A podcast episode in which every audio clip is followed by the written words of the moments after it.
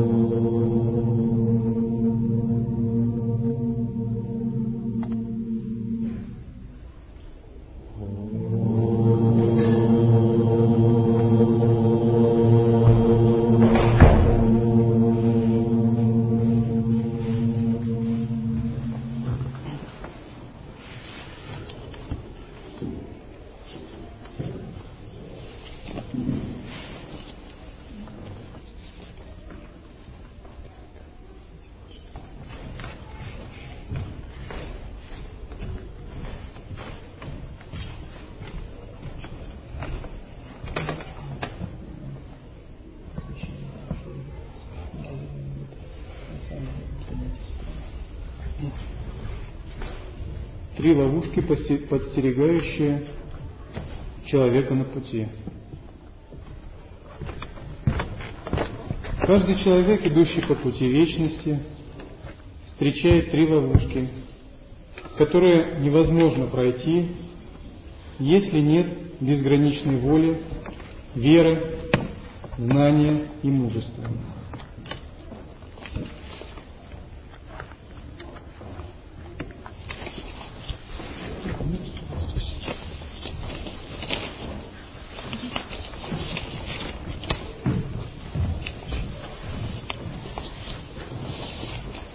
На самом деле, на духовном пути, когда мы продвигаемся в духовной практике, ловушек очень много.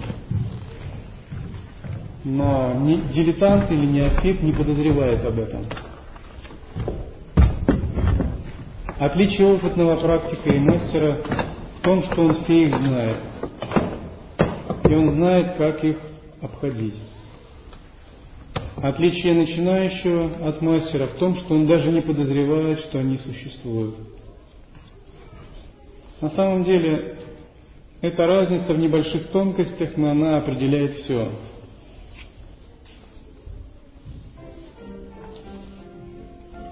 В христианстве такие ловушки традиционно называются прелестями, искушениями дьявола, соблазнами. В учении Анутара Тантра они называются отклонениями, э, иллюзиями. И если мы вступаем на путь ученичества, на пути лай-йоги, нам следует хорошо разобраться во всех этих иллюзорных состояниях, отклонениях, с тем, чтобы мы могли дойти до пути. И очень важно здесь то, насколько мы включились в учение и в линию передачи. Если мы включились в учение линию передачи и работаем с текстами, с наставлениями мастера, то у нас есть большая гарантия того, что мы пройдем эти ловушки без каких-то потерь, либо если даже мы где-то остановимся, то нас всегда поправят. Если же мы не включаемся в учение, в линию передачи, и нам неизвестны тексты, которые их описывают, основанные на опытах святых ситхов, то, конечно, такой гарантии нет. Нам приходится заново проламывать входы или прорубаться через скалы, не зная о том, что эти входы уже давно существуют. Почему так важно избегать или знать эти ловушки? Потому что наша конечная цель – это достижение реализации. Это подобно тому, как если бы путник желал подняться на вершину горы,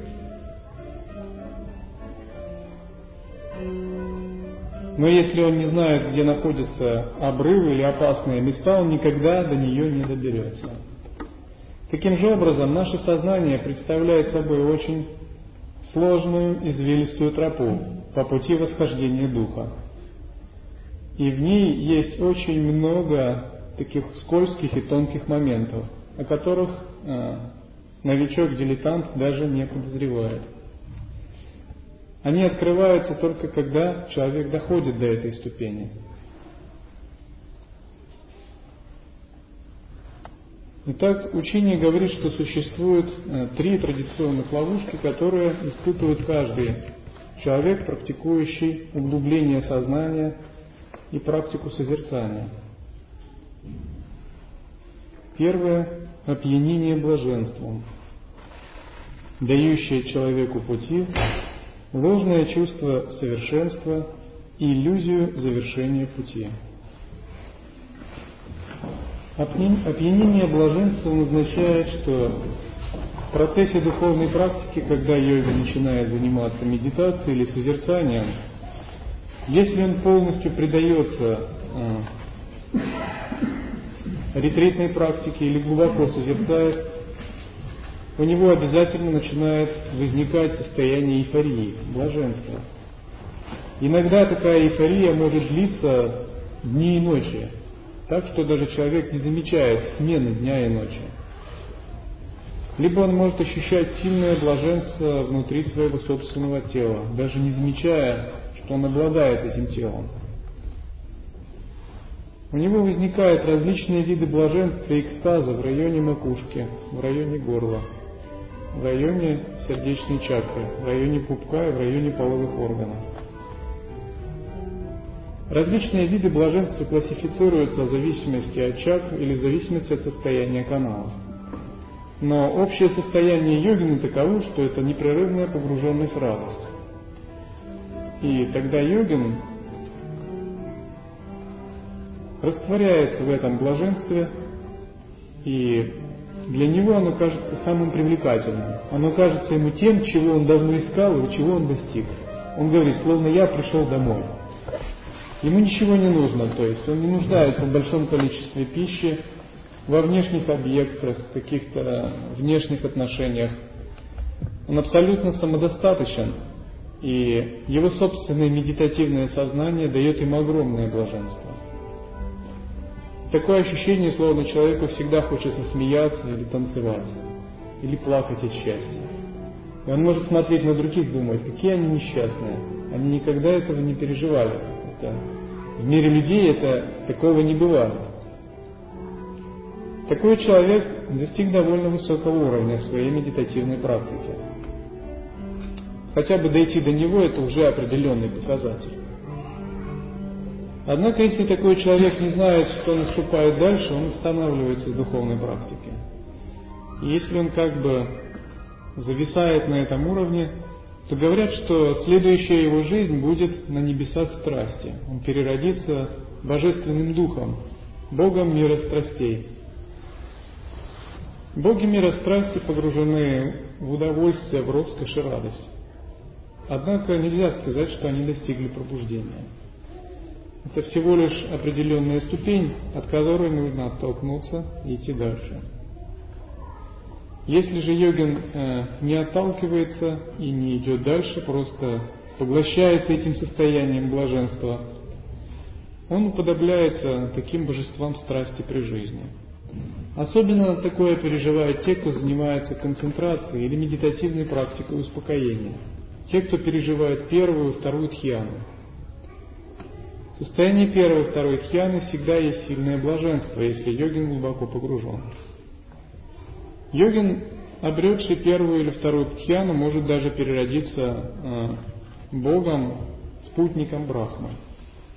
Однако это еще не называют состоянием просветления – поскольку божества на небесах бывают двух видов.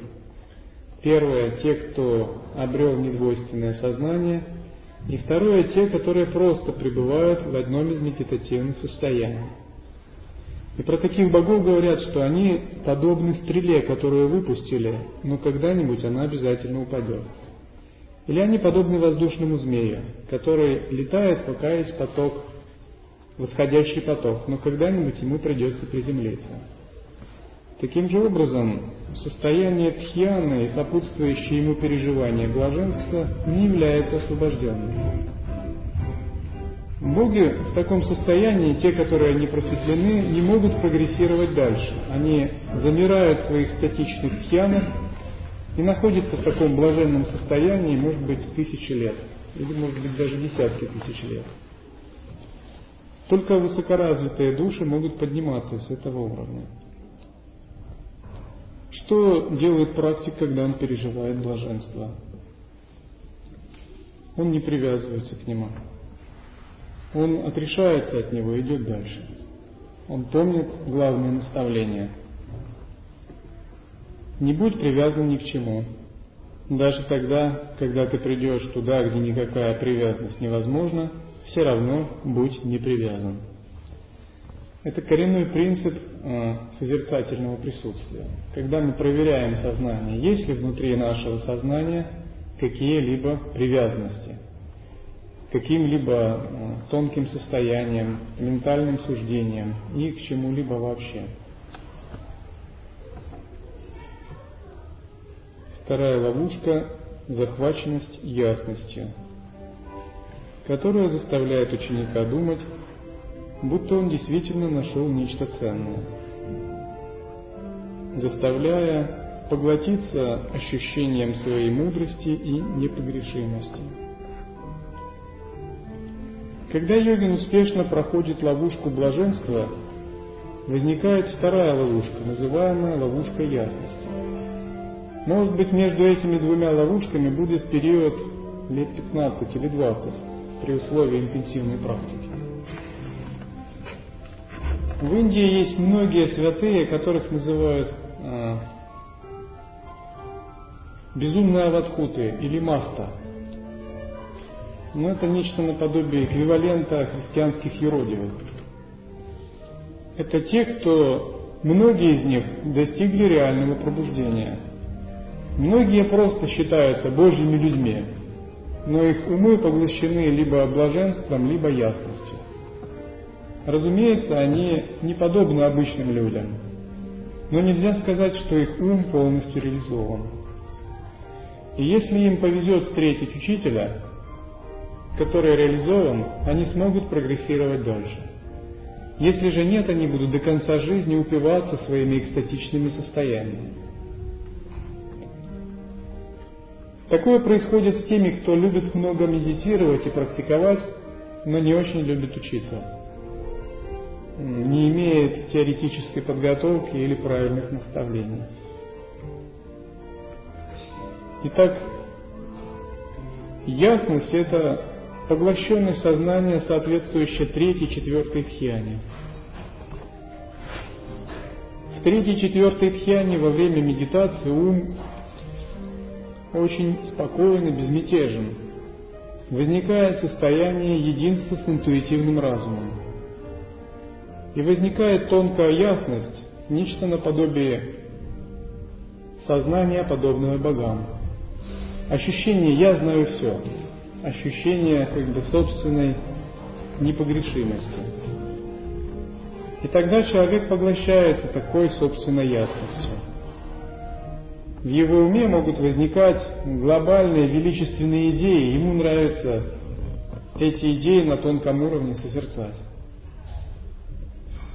К примеру, я считал, существовали многие аскеты, отшельники, которые, а, живя в келье годами, могли написать трактат о каких-нибудь о турбулентном вращении пылинок и вывести целые законы Вселенной из этого. Когда их умы поглощались чем-либо, это различные состояния ясности. Каким образом йогин преодолевает ясность?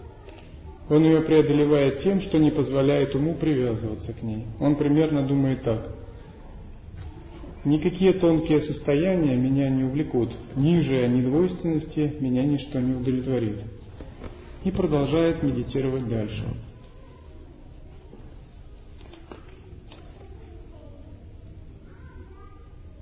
Третья ловушка самая глубокая, которую преодолеть трудно даже опытным практикам. Это гипнотизирующее дыхание пустотной бездны. Эта ловушка пытается сделать человека безвольным, обесценивает весь его прошлый опыт, дает безграничную апатию и безразличие, уравнивая все. Кто уступил ее гипнотизирующему взгляду, идет в нее как в черную пасть и остается там до конца жизни, утрачивая способность идти по пути дальше. На стадии высших тхьян, шестой, седьмой, восьмой, человек переживает пустотность. переживание пустотности радикально меняет его взгляды на себя, на мир, на духовный путь. Внезапно он прозревает, весь мир есть ничто, весь мир есть пустота. И тогда он теряется в этом состоянии пустоты. У него возникает большой соблазн войти в это непроявленное состояние пустотности и полностью исчезнуть в ней. Потому что он знает, что все, кроме этой пустотности, является более низким, более иллюзорным, более фальшивым. Но не зная того, как нужно интегрировать пустотность, он выбирает единственно доступный ему путь – это вхождение в непроявленное состояние. И в этом совершает свою фатальную ошибку. Говорят, до сих пор существует множество святых, которые находятся в Самадхи. Я читал однажды Марпа в Тибете тысячу лет назад со своими учениками, случайно, а, по-моему, пахая поле, наткнулся на голову человека. Когда они начали раскапывать, они увидели, что это был человек, который сидел в позе лотоса. Они помассировали ему макушку и дали ему выпить молока, и привели его в чувство. Этот человек ожил и пришел в себя. Затем он спросил, какое сейчас на земле учение и какое сейчас время на земле. Когда ему ответили, он очень удивился, затем исчез. Существует множество йогинов, умы которых поглощены состоянием непроявленной пустотности. Что говорят э, святые в этом, в этом случае? Они говорят так. Те, кто захвачен материальными объектами, те подобны глупым коровам. Те же, кто захвачен непроявленной пустотностью, еще хуже говоря в том смысле, если ты позволишь своему уму поглотиться просто непроявленной пустотностью, ты утратишь суть реализации, которая говорит о том, что практик интегрирует пустотность с формой. Возможно, я вам говорю очень сложные вещи, которые вам пригодятся, может, гораздо позже. Тем не менее, хорошо знать о них с самого начала. Если вы знаете о них, вы можете интерпретировать свой мистический опыт в согласии с учением. Согласно учениям ситхов,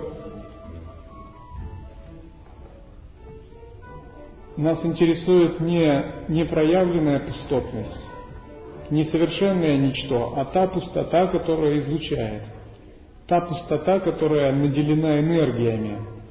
И именно процесс реализации недвойственности среди, недво... среди эманирующих энергий исконного сознания пустоты есть процесс пробуждения. Если говорить проще, это означает пребывать в пустотном состоянии в тот момент, когда ты видишь, слышишь, обоняешь, осязаешь, двигаешься, проявляешь динамику и активность. В таком случае достигается полнота реализации.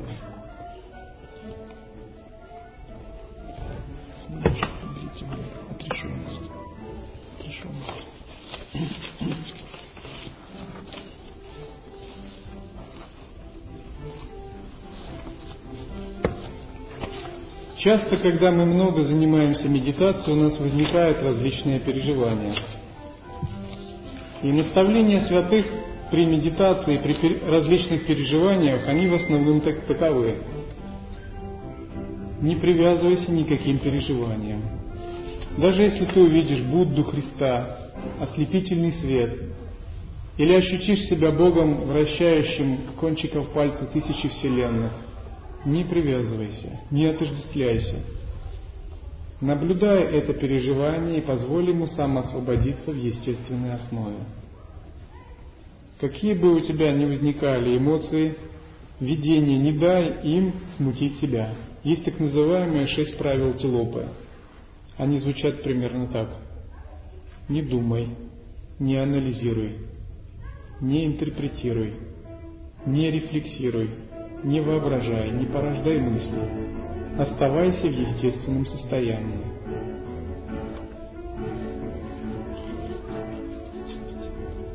Отрешенность. Когда ученик обрел безразличие ко всем путям этого мира, ему кажется, что его личное «я» умирает при жизни. Так приходит отрешенность. Отрешенность делает бессмысленными любые действия этого мира. Одновременно что-то новое, глобальное и величественное рождается в ученике. Это шепот голоса вечности, рождается из запредельного духа ученика.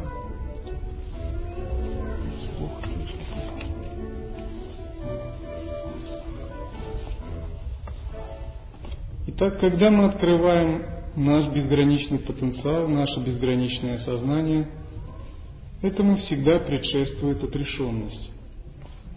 До тех пор, пока у нас остается хотя бы капля привязанности к чему-либо, мы не можем войти в соприкосновение с этим безграничным потенциалом. Отрешенность означает, мы осознаем полностью тщету, бессмысленность любых сансарных действий, любых сансарных мыслей, любых сансарных ощущений – мы полностью перестраиваем свою ориентацию в мире. И для нас является важным только принцип осознавания. На стадии отрешенности йогин освобождается от всех надежд на, надежд на будущее, связанных с ними планов. По крайней мере, он освобождается от зависимости – Отрешенность многие часто трактуют как отрицание, как отрицательное отношение э, к энергиям этого мира или как отрицательное отношение вообще к чему-либо. Но учение Анутара Тантры не есть отрицательное отношение. Можно сказать, что учение Анутара Тантры есть всецело позитив. Это все приятия. И в данном случае отрешенность скорее означает устранение зависимости от чего-либо. Мы можем переживать все, что угодно, но внутри нас должна быть полная отрешенность по отношению к тому, что мы переживаем. У нас должна быть полное устранение зависимости по отношению к тому, что мы переживаем. Тогда то, что мы переживаем, становится лилой, божественной игрой. Игрой пустотных форм, которой нет переживающего, в которой нет субъективных оценок чувство делателя, опоры на сформированный опыт, развлечения. Любые переживания являются по своей сути пустотными. В высшей стадии это называют танец пространства. Самадхи текущей реки. Это когда йогин полностью погружен в естественное состояние присутствия пустотности, но при этом его органы чувств предельно насыщены, он погружен в переживание этого мира, но беспредельно отрешен от него. Тогда все, что происходит, это танец живых энергий, объединенных с пустотным осознаванием.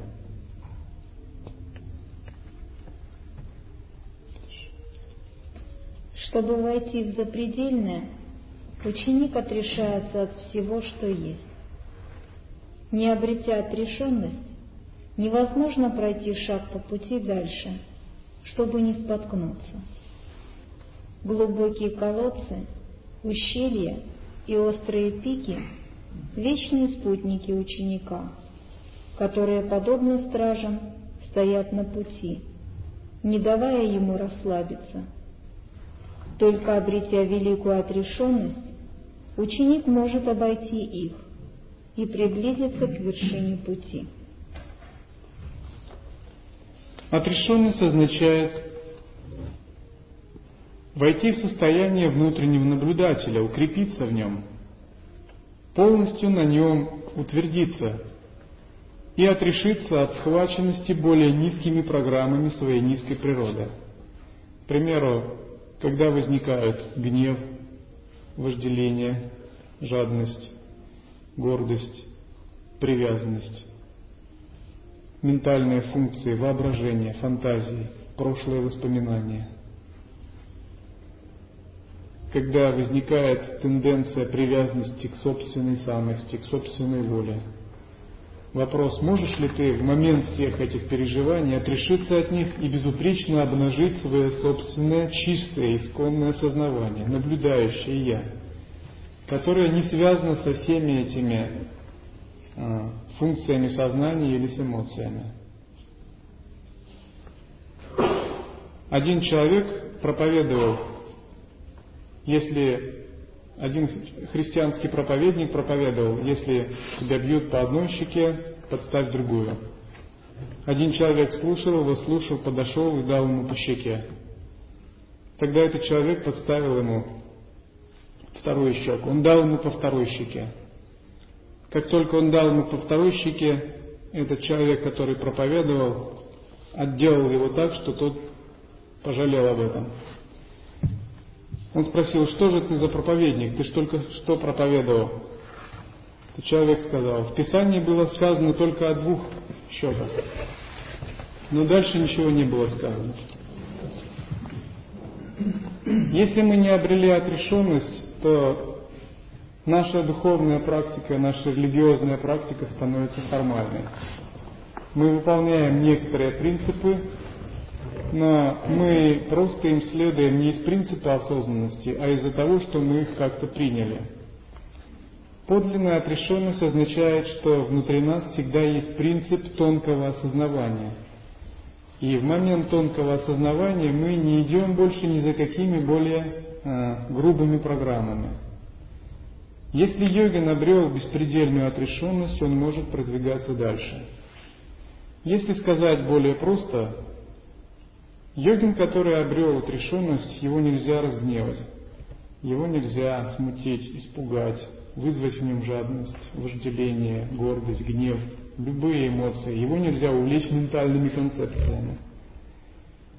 Его, в принципе, ничем нельзя поколебать, потому что у него есть этот внутренний тонкий стержень, называемый принцип осознанности – и когда йогин полностью перестроил свое восприятие и сознание и сфокусировал свое сознание на этом принципе осознанности, это означает, что он обрел в достаточной степени отрешенность.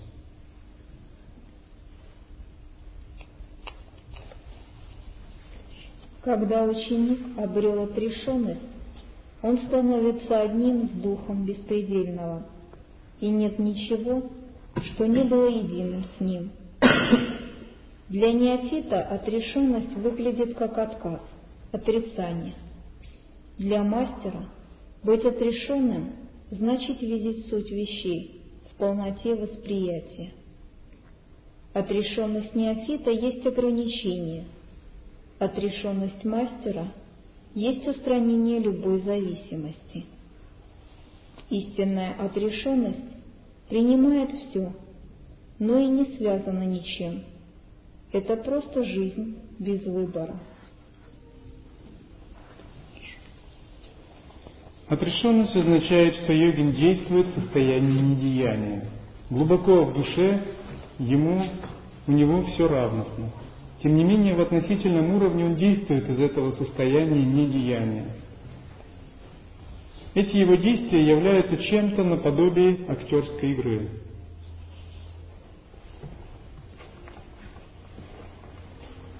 Однажды человек подошел к Ширамане и сказал, а, он сказал так, большое вам спасибо за то, что вы всегда излучаете сострадание, за то, что вы переживаете за учеников, распространяете дхарму, ну и все такое.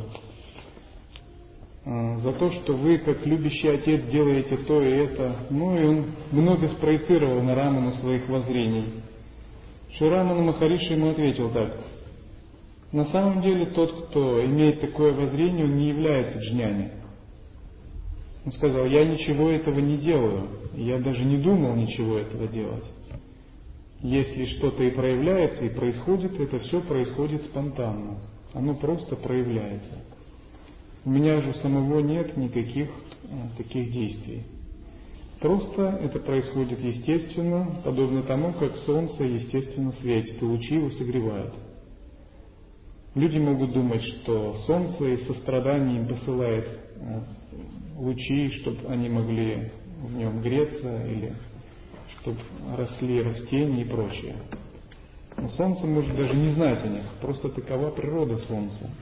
Природа Солнца светить, и оно включает в себя все принципы сострадания. Тем не менее, само Солнце полностью трансцендентно, оно полностью запредельно всему проявленному.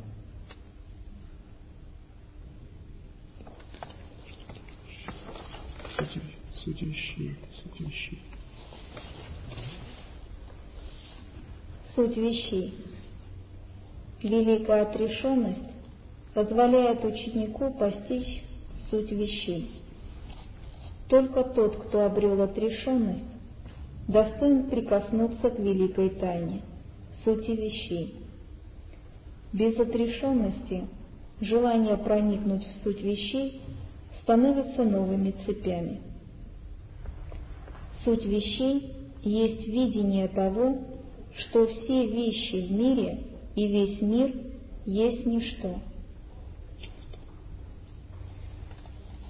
Это следует глубоко прочувствовать. Все вещи в мире и весь мир есть ничто. Сначала это просто некая философская фраза, но постепенно она становится нашим собственным живым опытом реализации. Вообще, когда мы говорим о духовном пути, на пути Анутара Тантры, мы его описываем как видение, медитация и поведение. То есть духовный путь можно характеризовать этими тремя терминами. Видение означает наше мировоззрение, то есть ту фундаментальную базу, которую мы занимаем в взаимоотношениях с миром, во взглядах на себя. Медитация означает нашу практику, чтобы реализовать это мировоззрение. И поведение означает то именно, как мы ведем себя в относительной жизни. Итак, видение с точки зрения Адвайты или учения Лая-йоги конкретно – это означает познать полную иллюзорность мира. Познать, что сущность всех вещей – пустота. Сами ни одна вещь во Вселенной не существует сама по себе. Сущность всех вещей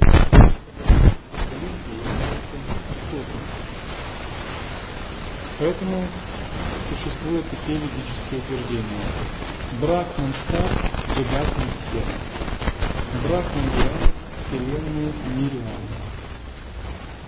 Пустотность есть еще одно обозначение, которым мы описываем абсолютную реальность.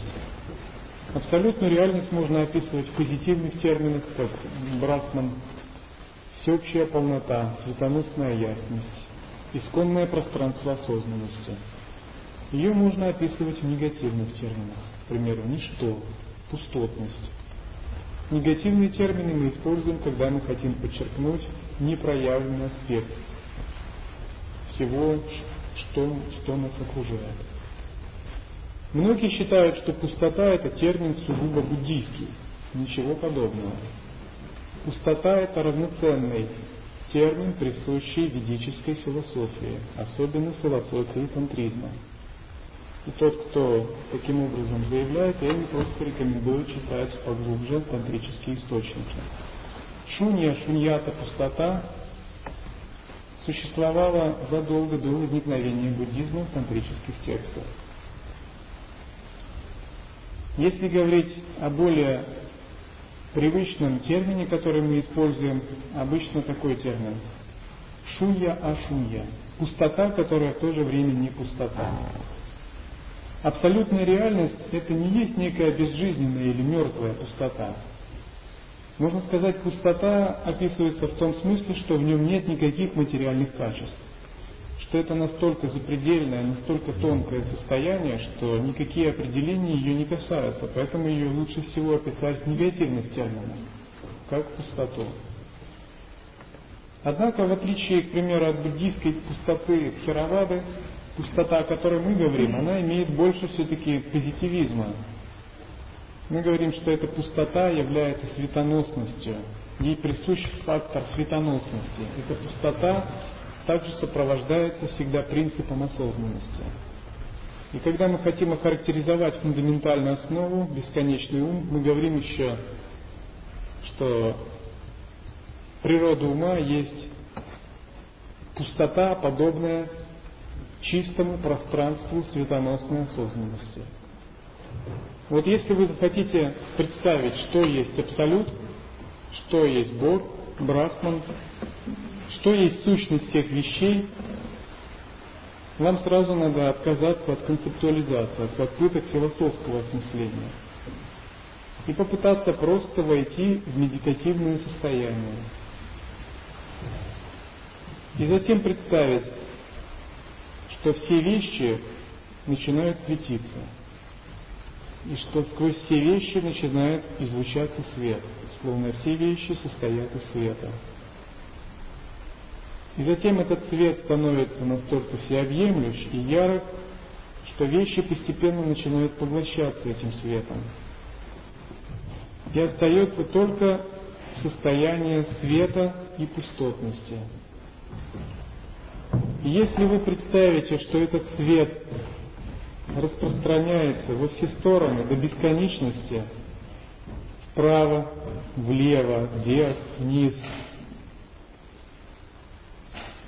во все мысленные параметры, и этот цвет непостижимо ярок и тонок, как 100 миллионов солнц, так что весь мир и вся Вселенная исчезает, и остается только безграничное пространство ослепительного света, и в этом безграничном пространстве ослепительного света ваше собственное «я» тоже исчезает. И остается только ваш чистый принцип сознания, где вы не можете сказать «я» или другое, «я то» или «это», где вы не можете даже сказать, что нечто остается. Тем не менее, тонкое осознавание существует. То это примерно будет таким намеком на то, что же представляет собой фундаментальная основа. И вся наша задача это непрерывно медитировать и настраиваться на эту фундаментальную основу, на это исконное пространство.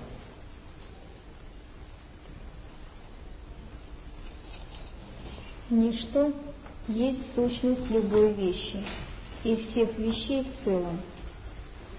Все проявляется из ничто. Когда все проявляется, ничто остается целым. Ничто неопределимо, непостижимо, невыразимо. Оно не имеет границ, верха, низа, основания или центра. Ничто есть основа всего. Видеть это для мастера непостижимо и чудесно. Будучи ничем, ничто проявляется как все вещи мира, поэтому ничто — это все. Мастер, прозревший в суть вещей, видит только ничто. Весь мир, включая его самого, для него ничто. Тем не менее, мастер живет, говорит, движется в этом мире так, будто для него все реально. Игра мастера. Когда ученик постиг суть вещей, говорят, что он обрел, обрел взгляд мастера. Обрести взгляд означает, глядя на этот мир, видеть его суть, ничто. Обрести взгляд означает утвердиться в некоем недвойственном понимании. К примеру, понимать, весь этот мир – иллюзия. Или понимать, только Брахман реален, только Абсолют реален. Или понимать, Абсолют есть чистое сознание, Праджняна Брахма – Однако есть большая разница между концептуальным видением и истинным видением, которое происходит из созерцания. Для нас очень важно не философское видение, а обретение истинного видения, которое связано с вхождением в интуитивное сознание, в интуитивный разум. Есть э, такая поговорка.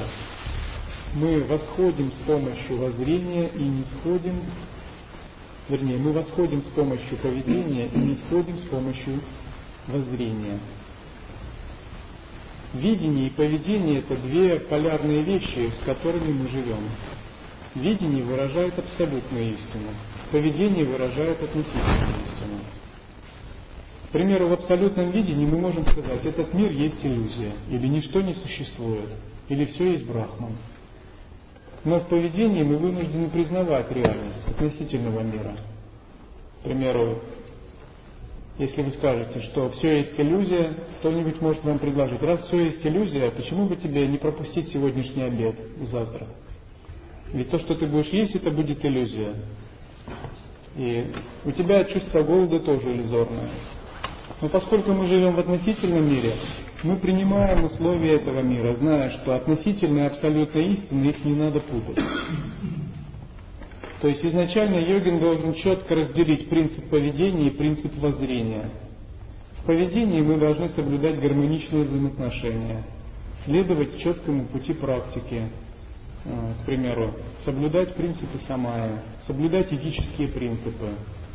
Ну, много чего мы должны делать в поведении, когда мы живем в мире людей, чтобы сохранять свой статус среди людей и продвигаться дальше. Тем не менее, ко всему этому мы должны относиться как к иллюзии, как к игре. Мы не должны принимать это чем-то серьезным. В душе мы должны все самоосвобождать. И в душе йогин занимает абсолютное воззрение. То есть даже если он занят чем-либо, он думает, это все иллюзия. Или все это абсолют. Или все это игры абсолюта. Таким образом, у него существует как бы два различных сознания. Первое сознание, связанное с относительной истиной, которое регулирует его жизнь в этом мире, его поведение, и второе сознание связано с его как бы внутренним пониманием. Это абсолютная истина, которая связана только с созерцанием и больше ни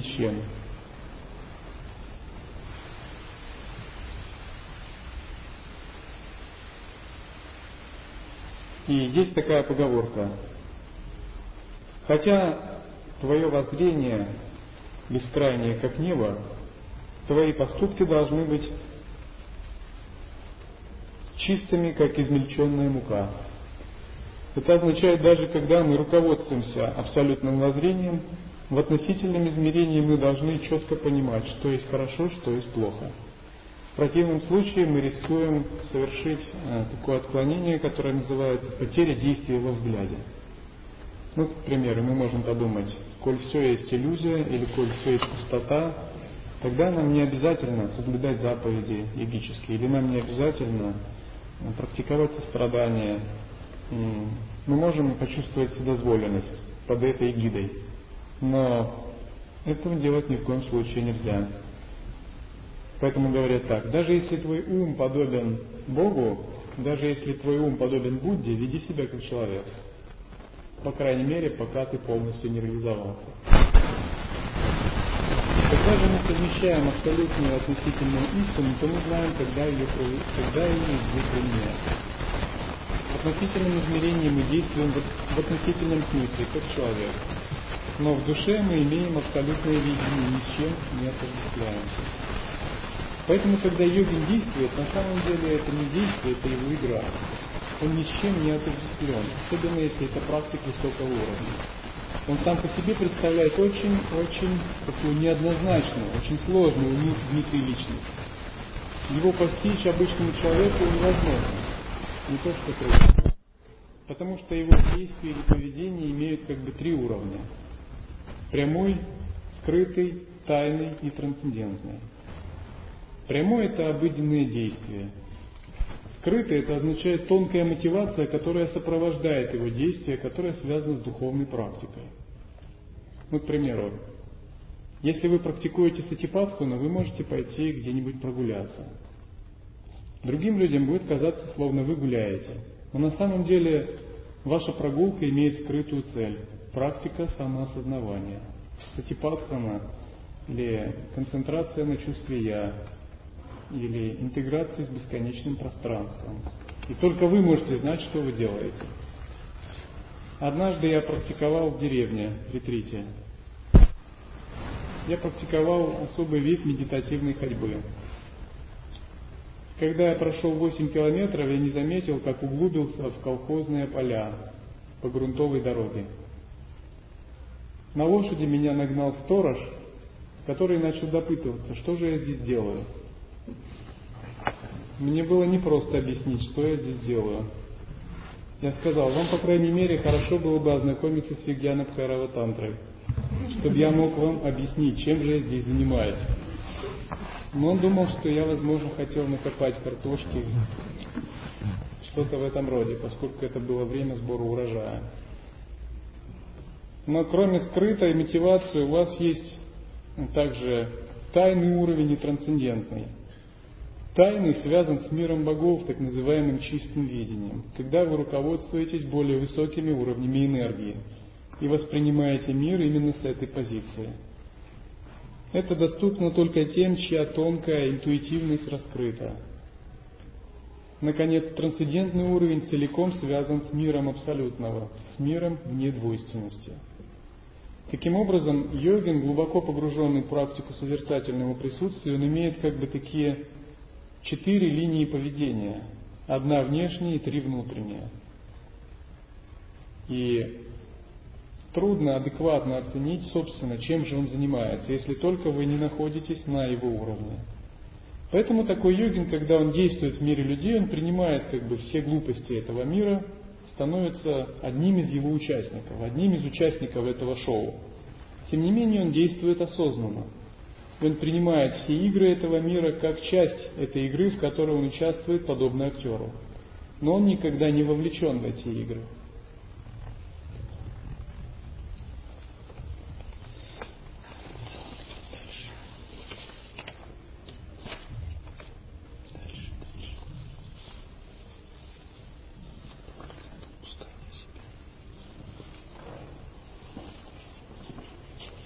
Отпускание себя.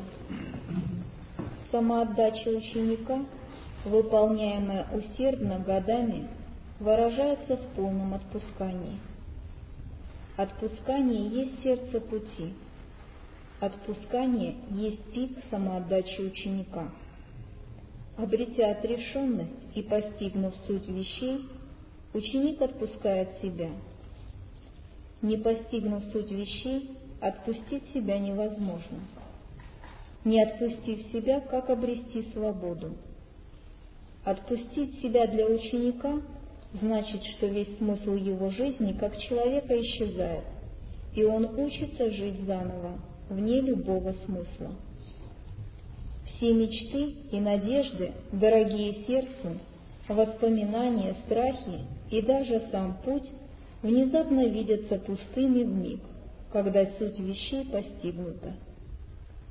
Постигнув суть вещей, ученик видит, что у него есть только один выход – отпустить себя. Для ученика отпускание себе подобно бесконечному прыжку и падению в великую бездну темной ночи. Для мастера оно подобно немыслимому парению в небе.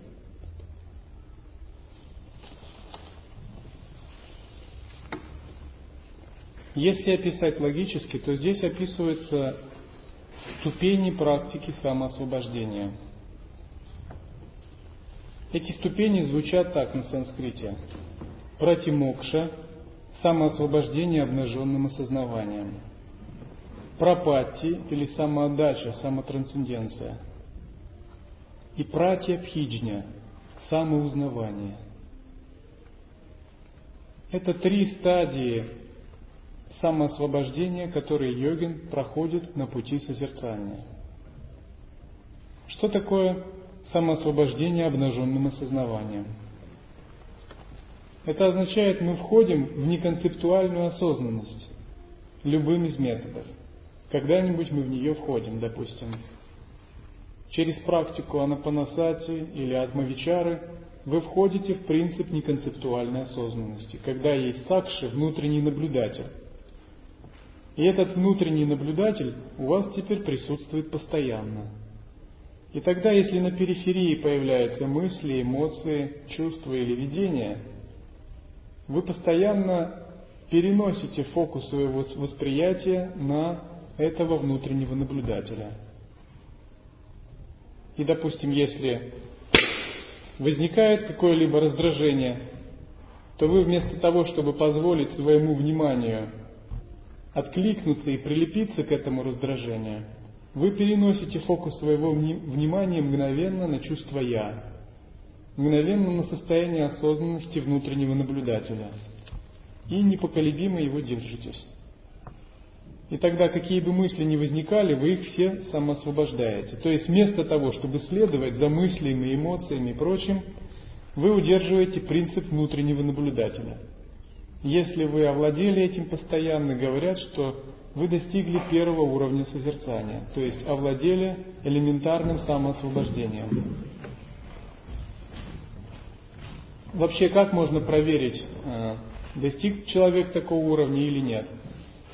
Ну, можно проверить его, просто понаблюдав за ним, как он живет и реагирует в повседневной жизни.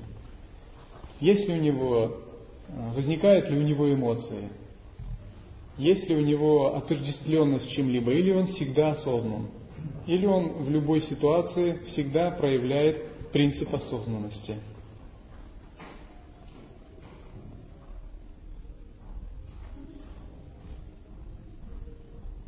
Принцип осознанности означает, что йогин постоянно находится в состоянии глубокого погружения в осознанность.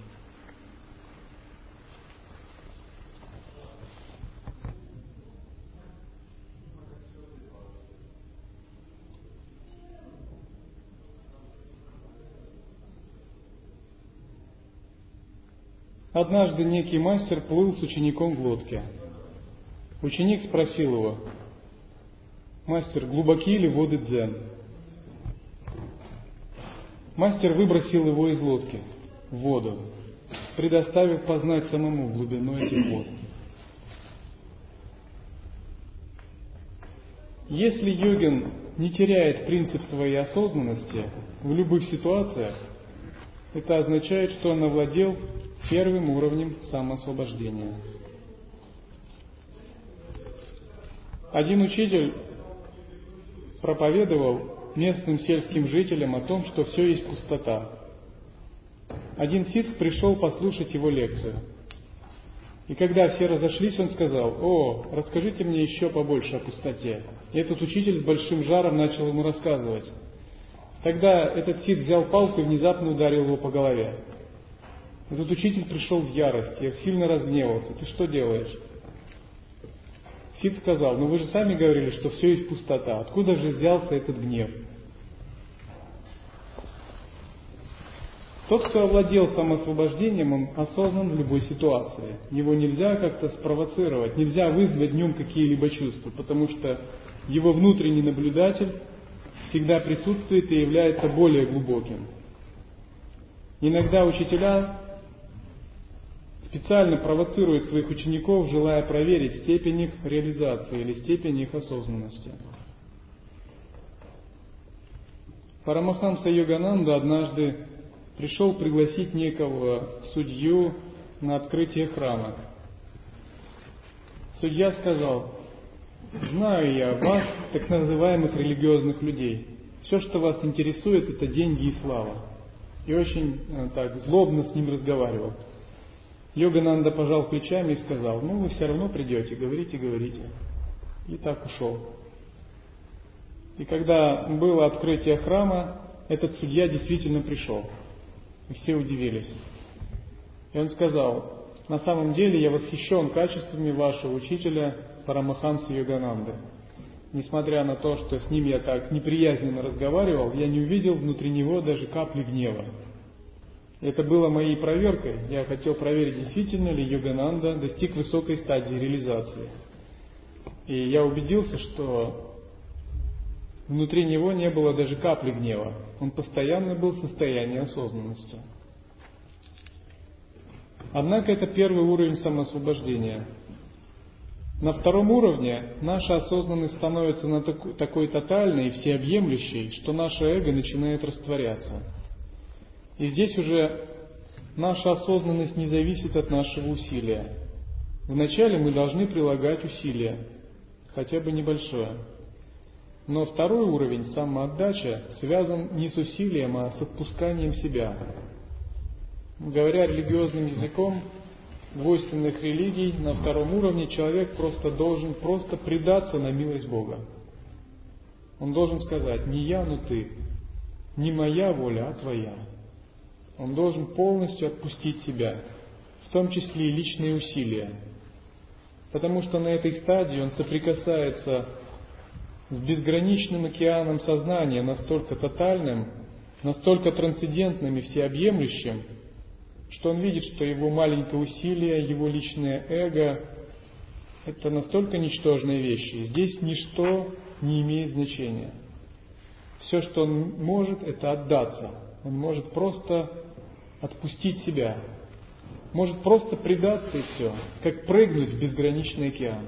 Ему ничего не остается делать. Тот, кто соприкасается со Всевышним Источником, с этим безграничным океаном, обретает глубокое чувство смирения. Только на этой стадии появляется подлинное чувство смирения. На этой стадии йогин понимает, что не перед кем здесь горцевать на коне. Что по сравнению с этой бездной, твое маленькое «я», какое бы оно ни было великое, даже если это «я» божества, это ничто. Это, это просто вообще ничто. Потому что даже боги, владыки вселенных, складывают руки в почтительном поклоне перед этим безграничным сознанием. Даже боги, те, которые творят вселенных, не говоря о более мелких богах, обычных людях. Потому что это исток, источник всего, абсолютно трансцендентальное сознание. И ему можно, с ним соединиться можно только путем самоотдачи, капитуляции – покорения, путем отпускания себя, отсечения надежд и страхов, путем отсечения эгоистичных цепляний. На этой стадии йогин полностью теряет чувство собственной важности. Ему безразлично, говорят ли о нем хорошие вещи или говорят о нем дурные вещи. Как он выглядит в глазах других, какова у него репутация, гордость и все прочее. Все это не имеет значения.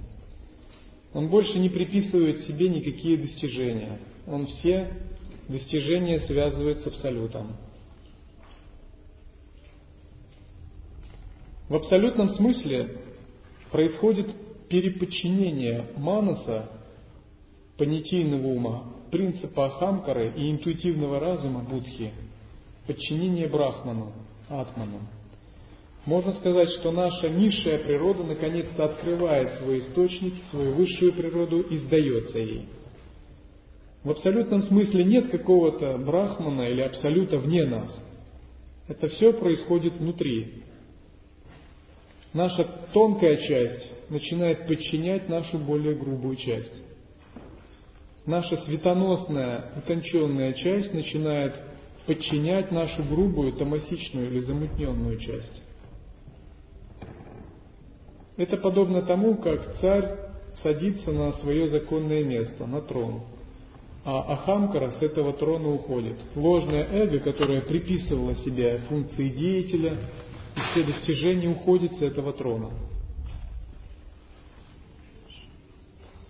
Парадокс в том, что ученик отпускает сам себя на свободу, ибо никто за него не может это сделать. Но когда отпускание происходит, возникает видение, что отпускать было нечего. Значимость личностного «я» исчезает, когда ученик отпускает себя. Отпустив себя, он счастливо смеется над собой, над тем, чего никогда не было. Отпускание уравнивает ученика, великого мастера и могущественных существ Вселенной – Перед беспредельным духом все равны, и способ в него войти — отпустить себя. Ученик, который не желает отпустить себя, не может надеяться стать мастером и парить беспредельно. Отпускание себя подобно смерти. При жизни ученик, отпустив себя, исчезает, однако нечто в нем остается жить, даже после отпускания – это нечто едино с Духом. Оно есть сам Дух.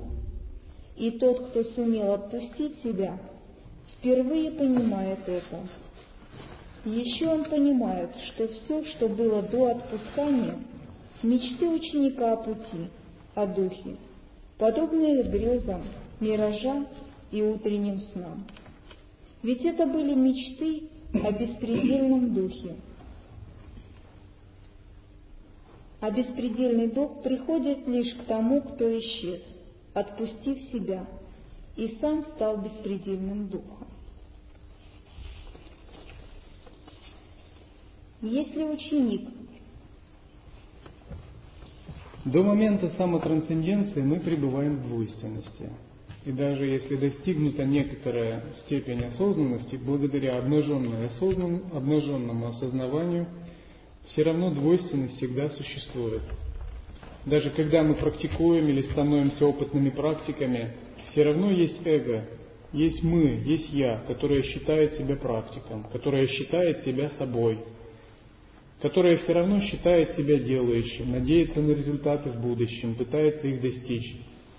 Всегда есть процесс субъективизации и разделения на субъект-объектные отношения. Но момент самотрансценденции – это сверхличностный момент. Это выход за пределы собственной личности. На стадии самотрансценденции впервые у ученика наступает прозрение.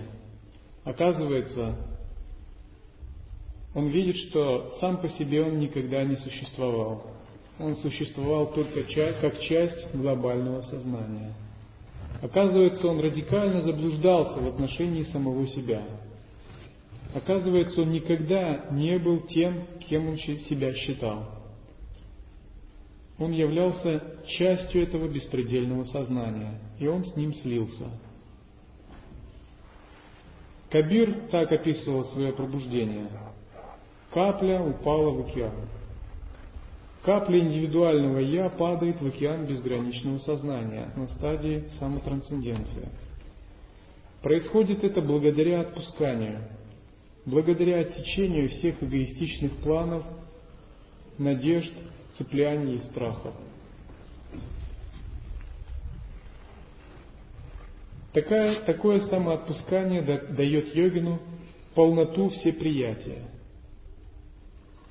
Благодаря полноте всеприятия йогин входит в состояние великого равенства, сома-расия, или единого вкуса, когда чистое и нечистое становятся одним, добро, зло, радость и горе, приязнь, неприязнь становятся одним. Если ученик не достиг отрешенности, столкнувшись с сутью вещей, он может впасть в панику. Отпускание может сделать его безумцем. Поэтому перед отпусканием мастер очень тщательно говорит вновь и вновь, показывая ему суть вещей и проверяя его терпение, волю и оставление всех путей этого мира, до тех пор, пока не возникнет великое отрешение в устремленности. Только тогда отпускание возможно – Отпускание невозможно сделать, оно случается. Его невозможно выработать, оно просто приходит. Часто учителя тренируют учеников таким способом, чтобы с самого начала приучить йогина к терпению и от способности отпустить себя. Допустим, один, йог, один человек хотел стать мастером фехтования – он стал, хотел стать самым первым человеком по фехтованию. Это было в Японии. И он нашел знаменитого фехтовальщика и попросил его обучать. Фехтовальщик сказал, хорошо, с какой целью? Этот человек сказал, я хочу отомстить за своего отца и еще прославиться, как великий фехтовальщик. Старик сказал ему, хорошо, но у меня особенные методы, поэтому будь готов обучаться так, как я тебе скажу. Ученик согласился. Тогда старик дал ему задание рубить дрова, убирать в доме, таскать воду из колодца. И он дал ему меч и сказал, можешь этим мечом рубить дрова. Прошел год, но старик даже не заговорил о нем с ним об обучении. И ученик очень расстраивался, что он его ничему не собирается учить. И много раз он подходил и спрашивал, почему я только рублю дрова и таскаю воду из колодца. Я даже не изучил ни одного приема. Старик сказал, ну, если тебе не нравится обучение, ты можешь уйти, но у меня особые методы. И вначале ученик был вне себя от раздражения, но затем он смирился. Прошел год, второй год, положение не поменялось. Он рубил мечом дрова, таскал воду, убирал в доме. В остальное время просто бродил. Наконец, на третьем только году старик внезапно подошел к нему сзади и сильно ударил из-под тяжка деревянным мечом. Так началось для него обучение. Затем он начал нападать на него, на него с мечом каждый день в самых неподходящих обстоятельствах, тренируя его даже ночью. Впоследствии за короткое время этот ученик, благодаря методам тренировки, стал величайшим мастером фехтования. Прославился как мастер фехтования. И спустя годы в своих мемуарах он писал, «Теперь я понял мудрость моего учителя. Самое главное качество, которое он научил меня, это способность обретать внутреннюю пустоту, опустошенность, способность отпускать себя. Мастерство меча не заключается в технических приемах, оно заключается в интуитивном разуме, в который можно войти, если ты научился отпускать себя. А технические приемы – это уже штрихи к портрету. Таким же образом, технические приемы в йоге – это скорее штрихи к портрету, нежели подлинное мастерство. А подлинное мастерство созерцания заключается в способности отпустить себя и войти в созерцательное пространство недеяния. Поэтому я часто говорю ученикам, если хотите обрести это понимание, научитесь заниматься служением, научитесь терпению, воле, научитесь не следовать за своим эгоизмом, научитесь отпускать себя и принимать вещи, не накладывая на них собственное восприятие. Это гораздо важнее для созерцания, нежели технические приемы.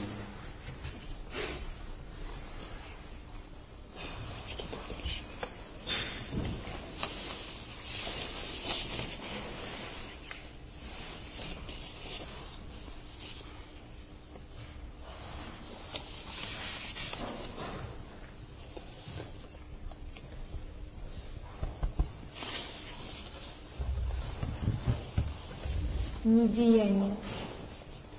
Истинный мастер никогда ничего не делает. Другим может казаться, что он погружен в действие, но для него это не так. События случаются рядом с ним. Откликаясь из недеяния, мастер позволяет им происходить, не вмешиваясь. Сам мастер живет в недеянии, словно в центре Вселенной. Недеяние есть врата беспредельного духа.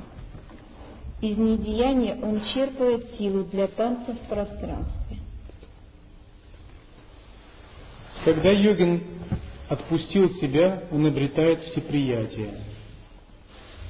Всеприятие позволяет ему видеть мир так, как он есть, не накладывать на него свои собственные субъективные оценки и суждения – когда мы воспринимаем мир без оценок и суждений, через полноту всеприятия, мы видим его иными глазами. Это подобно глазам ребенка, который с умственной живостью рассматривает фрески на стенах храма. Он не знает ни что это храм, ни что это фрески. Он просто смотрит с тотальной вовлеченностью в сам процесс, не вынося каких-либо суждений. Всеприятие означает, что мы перестаем выносить собственные эгоистичные суждения реальности. Это означает, что мы смотрим на мир глазами чистого зеркала, глазами обнаженного сознавания. Мы больше не считаем, это плохо, это хорошо, это должно быть так, а это так.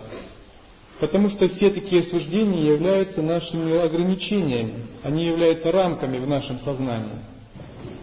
Всеприятие означает, мы можем быть в полноте осознанности в любых ситуациях. И наши суждения не сбивают эту полноту осознанности. Ну как это можно продемонстрировать?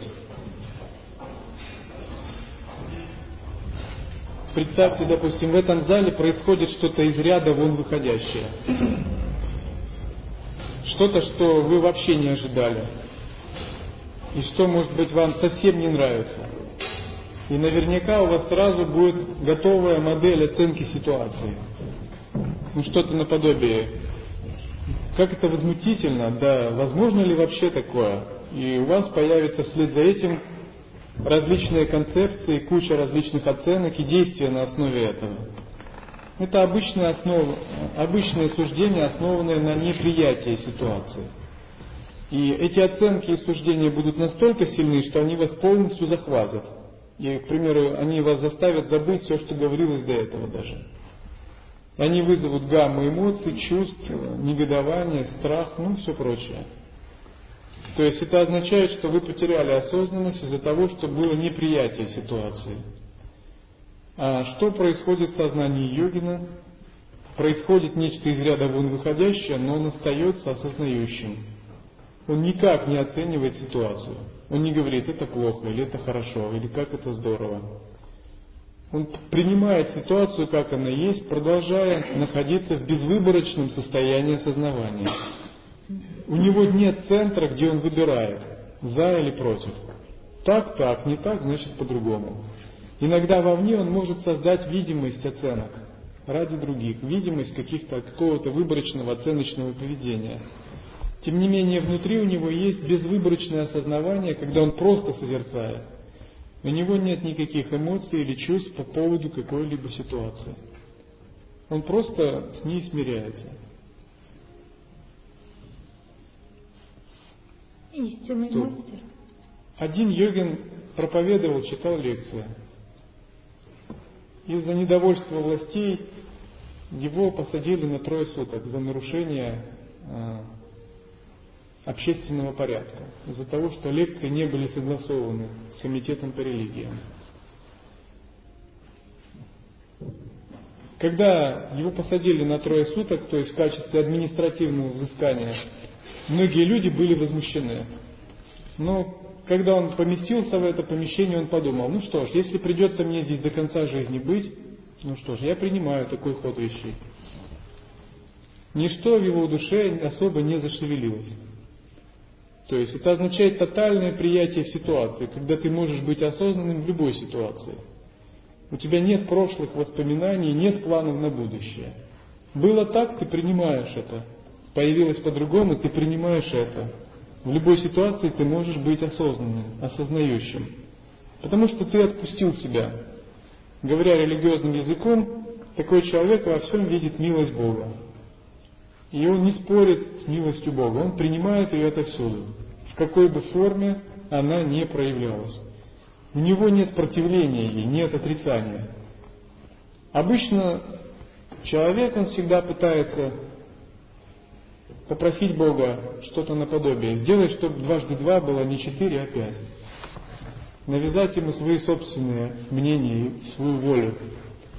Стадия Приятие это когда человек больше не просит, чтобы дважды два было пять. Он принимает любую ситуацию во всей ее тотальности. Принимает так, как она есть. Без выбора. Это означает полнота всеприятия. Доброе уравнивается с дурным, чистое с нечистым, прошлое с будущим, хорошее с плохим, Уравнивается означает, что все теперь становится священным, все становится абсолютным, все становится чистым, и значит нет смысла его отвергать. Все ситуации и действия, которые проявляются, являются играми Абсолюта.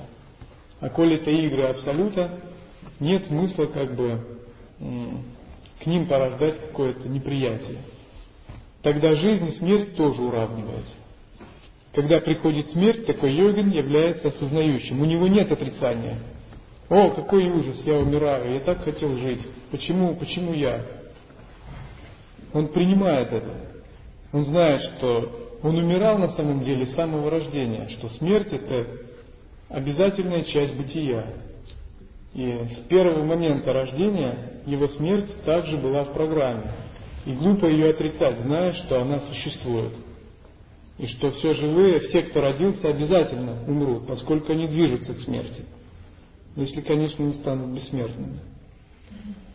Поэтому он принимает такой ход развития событий. Он остается просто осознающим в безвыборочном состоянии присутствия осознанности. Благодаря этому он может интегрироваться с любыми проявлениями после смерти. Он может объединиться с ясным светом смерти, таким образом достигая освобождения. Истинный мастер подобен облаку, которое не знает, где оно будет завтра. Он подобен сухому листу, не имеющему представления, куда дунет ветер. Недеяние – корень действий мастера. Только войдя в недеяние, ученик может стать мастером и подойти к духу. Не открыв недеяние, невозможно осуществить путь и войти в поле игры беспредельного духа. Только в недеянии беспредельный дух открывает свои тайны. Недеяние есть синий жемчуг, великая тайна мастеров. Недеяние есть сердечная тайна, кровь пути духа. Как открываются врата недеяния? Во врата недеяния входит лишь тот, кто, отрешившись, отпустил себя на свободу, растворился и обрел полноту всеприятия. Развив терпение и волю, ученик покидает все пути этого мира. Покинув все пути этого мира, ученик достигает отрешенности. Когда безграничная отрешенность обретена, ученик отпускает себя. Затем он видит, что отпускать было нечего. Так обретается полнота всеприятия мастера. Обретя полноту всеприятия, однажды мастер видит, что все в мире, включая его самого, есть ничто. Когда он видит, что все вещи мира есть ничто, для него все перестает быть значимым. Когда ничто не значимо, вкус всех его действий всегда одинаков.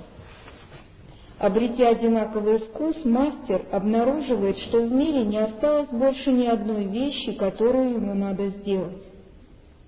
Так уходят его мечты, заодно с надеждами, исчезает страх, и мастер полностью расслабляется, улыбаясь миру. Он вдруг ясно понимает, что нет ничего на свете такого, чего бы он уже не сделал. Все было сделано еще до того, как он родился. Нет ничего во всей Вселенной, даже в пылинку, чтобы ему осталось сделать.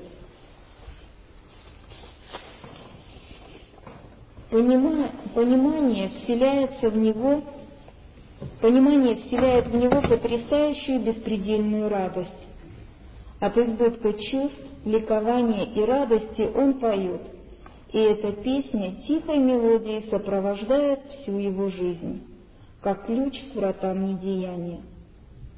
Когда недеяние обретено, мастер понимает, что его песня — это самое большое, что он может делать в мире — это песня благодарности беспредельному духу и мастеру, который открыл ему тайну недеяния.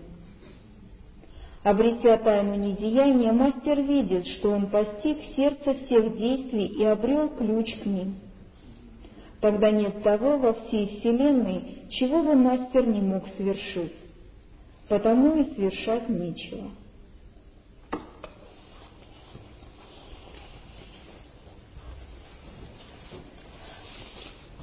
джняни или джняни ситха находится в состоянии недеяния.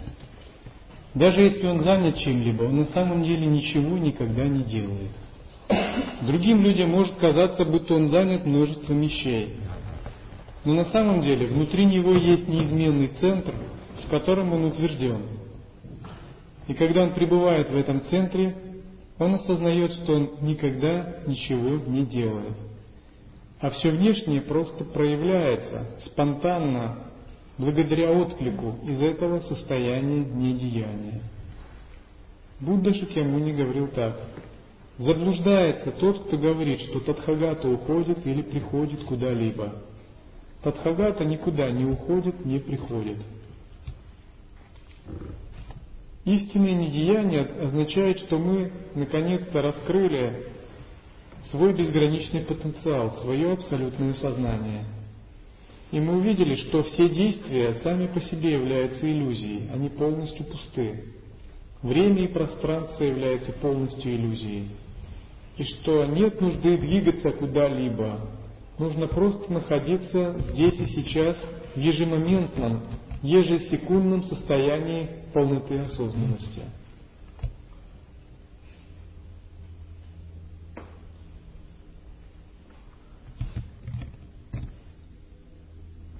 Начиная с состояния недеяния, йогин непрерывно находится в сахаджа самадхи.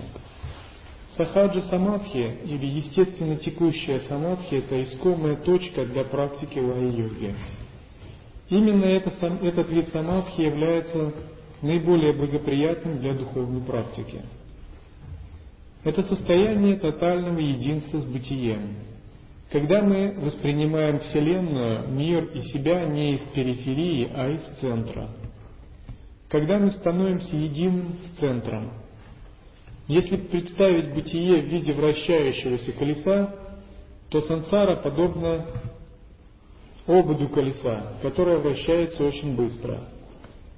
Пребывание в сахаджа самадхи подобно стоянию в центре, в ступице колеса, когда ничто не движется в самом центре, в ступице колеса. Движется только внешняя периферия. На этой стадии человеческая часть пути заканчивается и начинается божественная. Божественное означает, что йогин уподобляется такому божеству. Все его действия становятся лилами, играми. Они нереальны, они полностью спонтанны. Они трансцендентальны в том смысле, что у них нет ни цели, ни причины, ни мотивации. Они беспричинны, они трансцендентальны. У них нет желания результата, нет развлечения. Они излучаются сами по себе. Такой йогин является непостижимой личностью, как для других, так и для самого себя. Потому что все его действия проистекают из состояния Абсолюта. К примеру, Кришна в детстве воровал масло. В молодости любил заигрывать с гопи. В юности любил бороться и резвиться с пастухами. В зрелом возрасте возглавил царство, имел 16 тысяч жен. Затем сражался на поле битвы Курукшетра. Это может показаться странным. Зачем йогину или святому подобные действия? Царство, 16 тысяч жен, а, или воровать масло. Зачем абсолюту все подобные вещи? Но вопрос в том, что ни зачем, без мотивации, это лилы, игры. Это свободная манифестация энергии в силу отклика, спонтанный отклик на ситуацию, спонтанный игривый отклик на ситуацию. Поскольку лила неопределима, непостижима, недосягаема для понимания. Таким же образом, Абсолют творит Вселенную, спонтанно, без логического обоснования, без мотивации, трансцендентно. И когда мы входим в единство с Абсолютом, через некоторое время мы спонтанно творим новый вид восприятия. Этот вид восприятия называется чистое видение или чистая земля. И через некоторое время в него погружаемся. Можно сказать, что йогин как бы создает целый свой мир или целую свою вселенную, в котором только он один и существует. И в этой вселенной его сознание и энергия резвятся как угодно, без всяких ограничений. Это называется танец в пространстве. Это очень большие тайны, чтобы их можно было понять простым людям или простым практикующим. Можно сказать, что это божественная часть учения, где духовная практика человека заканчивается, и духовная практика в качестве божества начинается. Все джняна ситхи и все святые живут в этом состоянии недеяния. Хотя одни из них погружены в неподвижность и нирвикальпа самадхи, другие ведут обычный образ жизни, третьи могут показаться глупцами, четвертые могут показаться э, совершенно мирскими людьми. Таким образом, они могут даже своими играми или лилами вводить в заблуждение других людей – тем не менее, их собственные умы в заблуждение никогда не вводятся. Они просто непостижимы.